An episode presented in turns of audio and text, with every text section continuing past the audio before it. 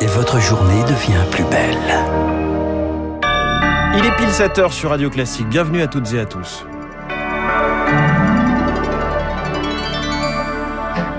La matinale de Radio Classique avec François Geffrier. L'Église de France se prépare au séisme du rapport Sauvé. La commission indépendante sur les abus sexuels rend ses conclusions ce matin. Une déflagration pour l'institution.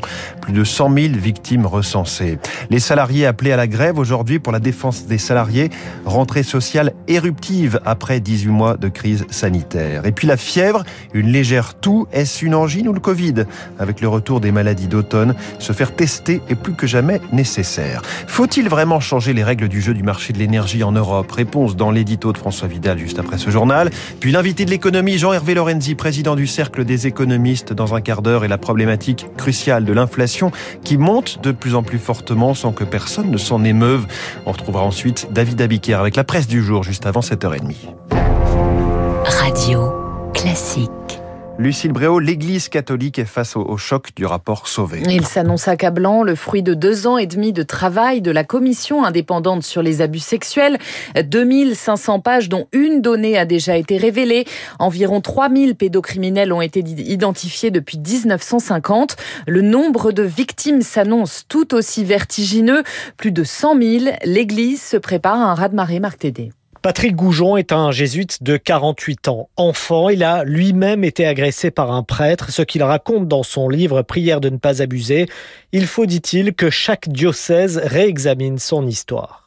Que le diocèse dise de telle année à telle année, un de nos prêtres, même sans dire son nom, a agressé des enfants dans ces villes. Nous faisons appel à vos témoignages. Et le second pas, ça serait de dire, oui, nous, comme diocèse, nous n'avons pas pris de sanctions contre ce prêtre et nous n'avons pas aidé les victimes qui se sont fait connaître. Il y a six mois, avant même la publication du rapport, les évêques français s'étaient engagés à créer, entre autres, un tribunal pénal canonique, un fonds de 5 millions d'euros pour les victimes, ainsi qu'un lieu de mémoire. L'important est que l'Église ne se dérobe pas, estime Daniel Duigou, prêtre à Paris et par ailleurs psychanalyste. La première violence, c'est l'abus sexuel en tant qu'acte. Et puis une deuxième violence, c'est le silence qui peut être entretenu par euh, les institutions et qui ne permet pas aux victimes de faire euh, tout un travail de résilience. Tous le reconnaissent, rétablir la confiance est désormais pour l'Église une question de vie ou de mort. Et la commission Sauvé a mené 250 auditions au total. Les premières réponses de l'épiscopat et des congrégations religieuses sont attendues en novembre. Facebook, Instagram, WhatsApp, Messenger, victime d'une page géante mondiale. Hier soir, elle a duré près de 7 heures. Impossible d'envoyer, de recevoir des messages ou de publier du contenu. Vous l'avez peut-être constaté.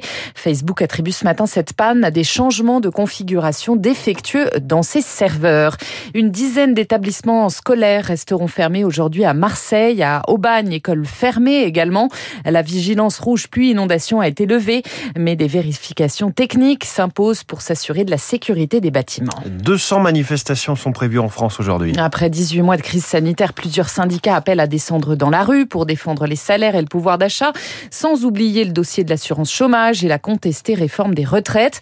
Pour Rémi Bourguignon, professeur à Paris-Est Créteil, spécialiste du syndicalisme, cette grève ne s'annonce pas massive, mais l'enjeu est ailleurs. Une mobilisation euh, dans le privé en semaine, on sait très bien que ça donne assez peu de mobilisation.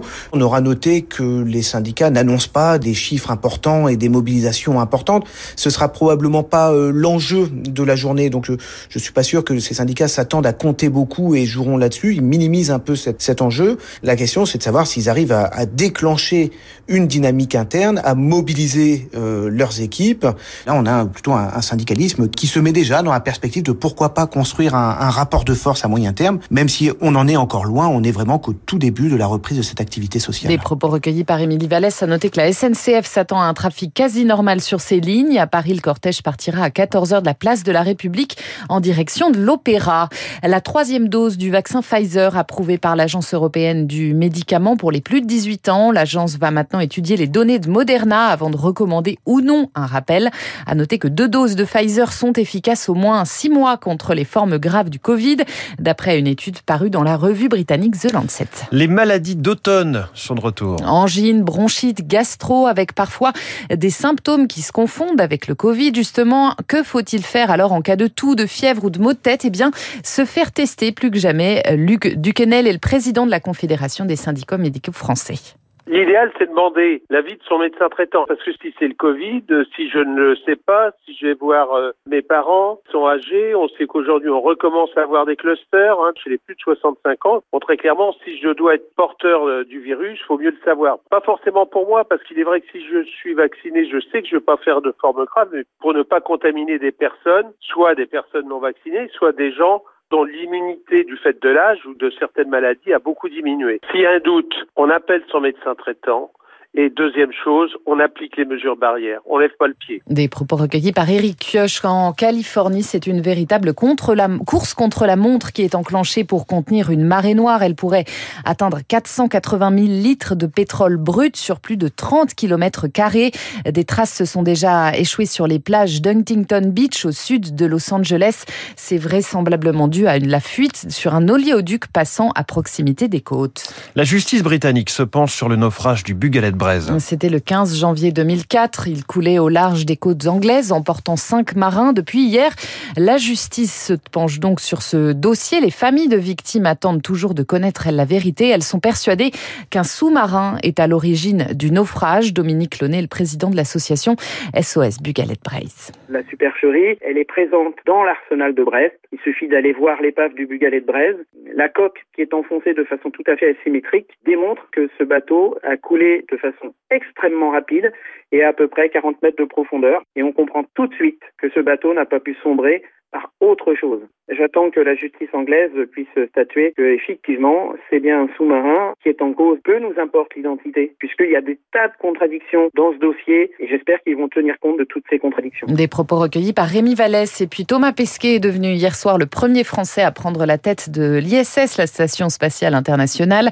Il va occuper ce poste jusqu'à son retour sur Terre en novembre. Son rôle, veiller à la bonne exécution des tâches assignées aux astronautes. En cas d'urgence, c'est lui qui a autorité pour prendre des décisions. La guerre des étoiles peut commencer. Merci, c'était le journal de 7 heures. Signé Lucille Bréau. Peut-être qu'il aura de la visite, on ne sait pas, des extraterrestres, peut-être. Merci Lucille Bréau. Prochain journal à 7h30 avec Charles Bonner. Dans un instant, le rappel des titres de l'économie, l'édito de François Vidal des Échos et la vulnérabilité de l'Europe vis-à-vis de ses fournisseurs d'énergie. Puis l'invité de l'économie, Jean-Hervé Lorenzi, président du Cercle des économistes, qui veut réconcilier Keynes et Schumpeter. C'est le titre de son dernier livre. Radio Classique.